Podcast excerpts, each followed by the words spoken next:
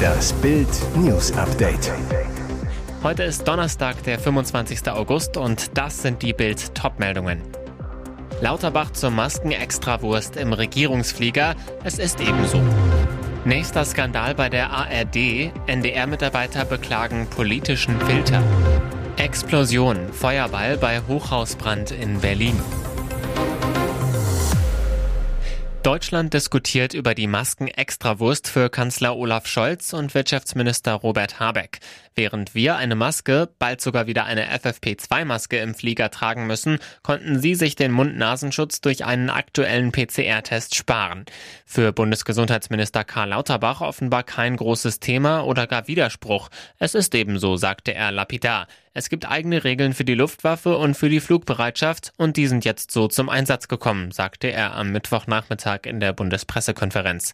Er betonte, die Regeln der Flugbereitschaft sind eingehalten worden, darüber hinaus ist sogar ein Test gemacht worden für alle, die mitgeflogen sind. Paradox für viele, am Mittwoch gab die Bundesregierung bekannt, dass die Maskenregeln für die Bürger noch einmal verschärft werden sollen. Statt OP-Masken gilt dann eine FFP2-Maskenpflicht in Flugzeugen und im Fernverkehr. Lauterbach dazu, die Regel, die wir jetzt hier verschärfen, ist eine Antwort auf die epidemiologischen Gegebenheiten. Die Grundüberlegung ist die, wenn man schon eine Maske trägt im Fernverkehr, wo das Risiko der Ansteckung hoch ist, dann soll die Maske auch wirken. Da hat man einen deutlich besseren Schutz, wenn man eine FFP2-Maske trägt. Die Liste der Missstände bei der ARD wird immer länger. Die neueste Enthüllung, beim NDR beklagen mehrere Mitarbeiter, dass eine freie Berichterstattung teilweise nicht möglich sei. Das berichtet Business Insider unter Berufung auf vertrauliche Untersuchungsberichte.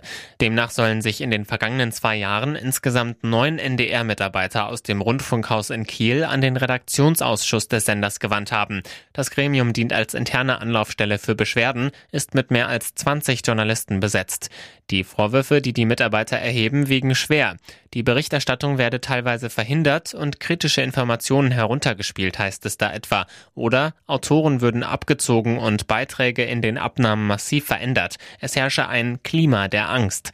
Auch von einem politischen Filter ist bei den Beschwerden die Rede. Führungskräfte würden teils wie Pressesprecher der Ministerien agieren, indem sie kritischen Themen frühzeitig die Relevanz absprechen.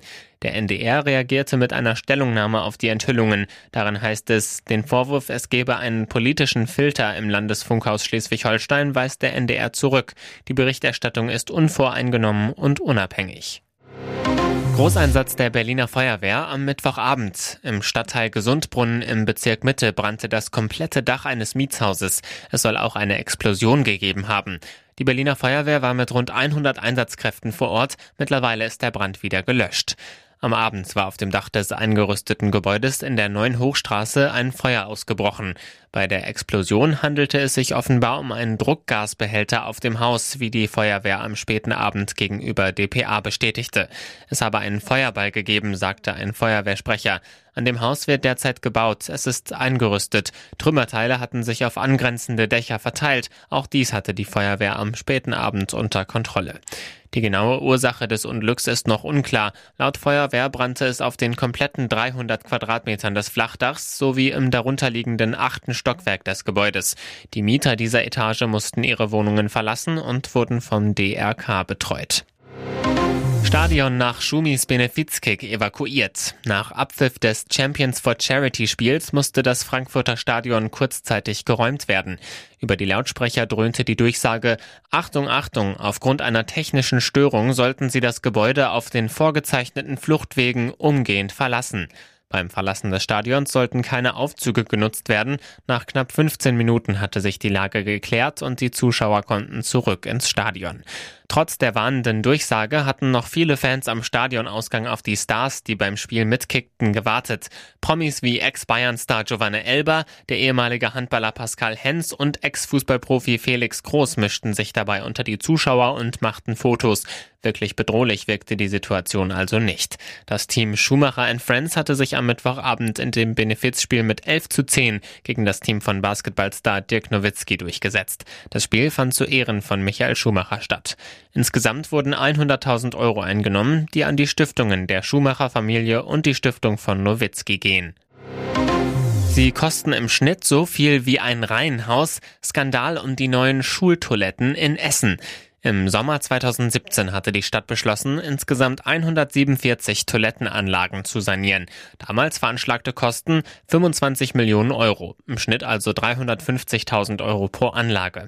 Jetzt der Schock. Nach neuen Schätzungen wird das Projekt 51 Millionen Euro kosten. Werden unsere Steuergelder in nagelneuen Klos runtergespült? Die Stadt wehrt sich. Die Toiletten seien in einem schlimmeren Zustand gewesen als zunächst angenommen. Zudem habe es unter anderem Personalengpässe durch Corona sowie Preisexplosionen wegen des Ukraine-Kriegs gegeben. Wir haben die Standorte genauer untersucht und haben eben festgestellt, dass das, was auf dem Blatt Papier steht, nicht das ist, was wir vorfinden, nämlich sehr oft eine marode Substanz, so Stadtsprecherin Silke Lenz. Jens Ammann vom Bund der Steuerzahler NRW zu Bild. Mit diesen Gründen eine Verdoppelung der Baupreise zu rechtfertigen, halte ich für sehr gewagt. Und weiter, offenbar wurde im Vorfeld nicht richtig geplant. Und jetzt weitere wichtige Meldungen des Tages vom Bild Newsdesk. Todesfall in Hamburger Hotel. Was geschah in Zimmer 716? Schimmernde Fassade, gläserner Eingang. An der schillernden Hamburger Reeperbahn liegt das Vier-Sterne-Hotel Arc Hotel Onyx. Doch was geschah hinter der Tür von Zimmer 716? Am späten Dienstagnachmittag alarmierte ein Gast das Hotelpersonal, sein Begleiter sei tot. Polizei und Rettungskräfte rückten an, entdeckten in dem Zimmer insgesamt vier Männer und ein erst 13-jähriges Mädchen. Alle standen schwer unter Drogeneinfluss. Der 22-Jährige war nicht mehr zu retten. Er starb. Das Mädchen wurde mit lebensgefährlichen Vergiftungserscheinungen in eine Klinik eingeliefert. Bild erfuhr, alle Beteiligten stammen aus Hamburg. Das Mädchen wohnt in einer Wohngruppe, war immer wieder als Ausreißerin aufgefallen. Sie war als vermisst gemeldet. Der 21-Jährige hatte das Zimmer von Montag bis Mittwoch gebucht. Preis je nach Jahreszeit um 250 Euro pro Tag.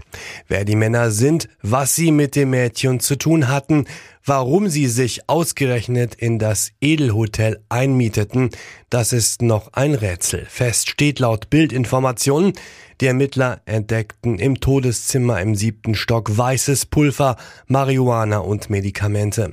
Noch ist unklar, um welche Substanzen es sich genau handelte. Vermutlich aber war Kokain im Spiel. Eine Obduktion soll die genaue Todesursache klären. Am Nationalfeiertag beschossen 22 Tote bei Angriff auf ukrainischen Bahnhof. Am Abend des ukrainischen Nationalfeiertags beschießt Russland weiter scheinbar wahllos zivile Ziele. Bei einem Angriff auf den Bahnhof in der zentralukrainischen Stadt Chapline sind am Mittwoch mindestens 22 Menschen getötet und Dutzende weitere verletzt worden. Unter den Todesopfern befand sich nach Angaben von Ukraine-Präsident Volodymyr Zelensky auch ein elfjähriger Junge. Er sei in seinem Haus gestorben das eine russische Rakete zerstört habe, sagte Zelensky am Mittwochabend in seiner täglichen Videoansprache. Nach seinen Angaben sind unter den Toten auch fünf Menschen, die in einem Waggon verbrannten. Zuvor hatte Zelensky noch in einer Videoansprache an den UN-Sicherheitsrat in New York von mindestens 15 Toten und rund 50 weiteren verletzten Menschen in Chapline gesprochen. Der Jahrestag der ukrainischen Unabhängigkeit fiel mit dem Stichdatum zur halbjährigen Dauer der russischen Invasion in dem Nachbarland zusammen. Nach Dresden jetzt im Frankfurter Städel. Klimakaoten kleben sich an Poussin-Gemälde fest. Am Dienstag klebten sich Mitglieder der letzten Generation in Dresden an der Sixtinischen Madonna, einem der berühmtesten Gemälde der Welt mit Sekundenkleber fest. Nun schlugen die Klimakaoten in Hessen zu. Penelope Frank und Raul Semmler verewigten ihre Handabdrücke im Frankfurter Städel, einem der bedeutendsten deutschen Kunstmuseen, am Rahmen des Gemäldes Gewitterlandschaft mit Pyramus und Tisbe. 1651 von Nicolas Poussin in Frankreich gefertigt. Der Grund, die Aktivisten wollen sich mit Christian Bleuel solidarisieren, der wegen einer in Stockholm durchgeführten Klebeaktion für neun Tage im Knast sitzt. Das Bild stehe symbolisch für den zerstörerischen Kurs der aktuellen Politik, so die Aktivisten. Es zeigt Pyramus am Boden liegend, neben ihm ein Schwert, mit dem dieser sich aufgrund irriger Annahmen in den Tod stürzte. Die Polizei war am frühen Mittwochnachmittag vor Ort. Beide Aktivisten wurden am Nachmittag vom Rahmen gelöst. Der Bilderrahmen wurde nach Angaben des Museums bei der Aktion beschädigt. Jetzt wird noch geprüft, in welchem Umfang. Nach Polizeiangaben hat das Museum noch am Mittwochnachmittag Anzeige gegen die Aktivisten erstattet. Große Angst vor Lauschangriffen. Bayern baut komplett geheimen Trainingsplatz. Im Juli enthüllte Bild, dass Julian Nagelsmann beim FC Bayern einen zweiten Platz für sein Geheimtraining bekommt. Während der Platz, der bisher für die Einheiten unter Ausschluss der Öffentlichkeit genutzt wird, direkt am zugänglichen Parkplatz liegt, kommt das zweite Feld mit Sichtschutz zentral auf das Trainingsgelände an der Säbener Straße. Der Hintergrund, Bayern hat Angst vor einem Lauschangriff. Die blickdichten Planen am aktuellen Trainingsplatz sorgen dafür, dass kaum Eindrücke von den Einheiten aufgefangen werden können. Aber durch den Parkplatz gibt es die Möglichkeit, dass Mitarbeiter anderer Vereine am Platz stehen und lauschen. Im Verein soll beobachtet worden sein, dass dies in der Vergangenheit mehrmals vorkam. Beim Abschlusstraining standen Scouts von fremden Clubs genau dort und hörten mit, was taktisch besprochen wurde. Welche Vorgaben es für Standards gab, Spionage mit den Uhren, das ist künftig ausgeschlossen. Der neue Platz mit Vorhang befindet sich rund 100 Meter weiter Richtung Zentrum des Geländes. Dort kommt kein externer Mitarbeiter ran und keiner kann zuhören, was besprochen wird. Weitere spannende Nachrichten, Interviews, Live-Schalten und Hintergründe hört ihr mit Bild TV Audio. Unser Fernsehsignal gibt es als Stream zum Hören über TuneIn und die TuneIn-App auf mehr als 200 Plattformen, Smart Speakern und vernetzten Geräten.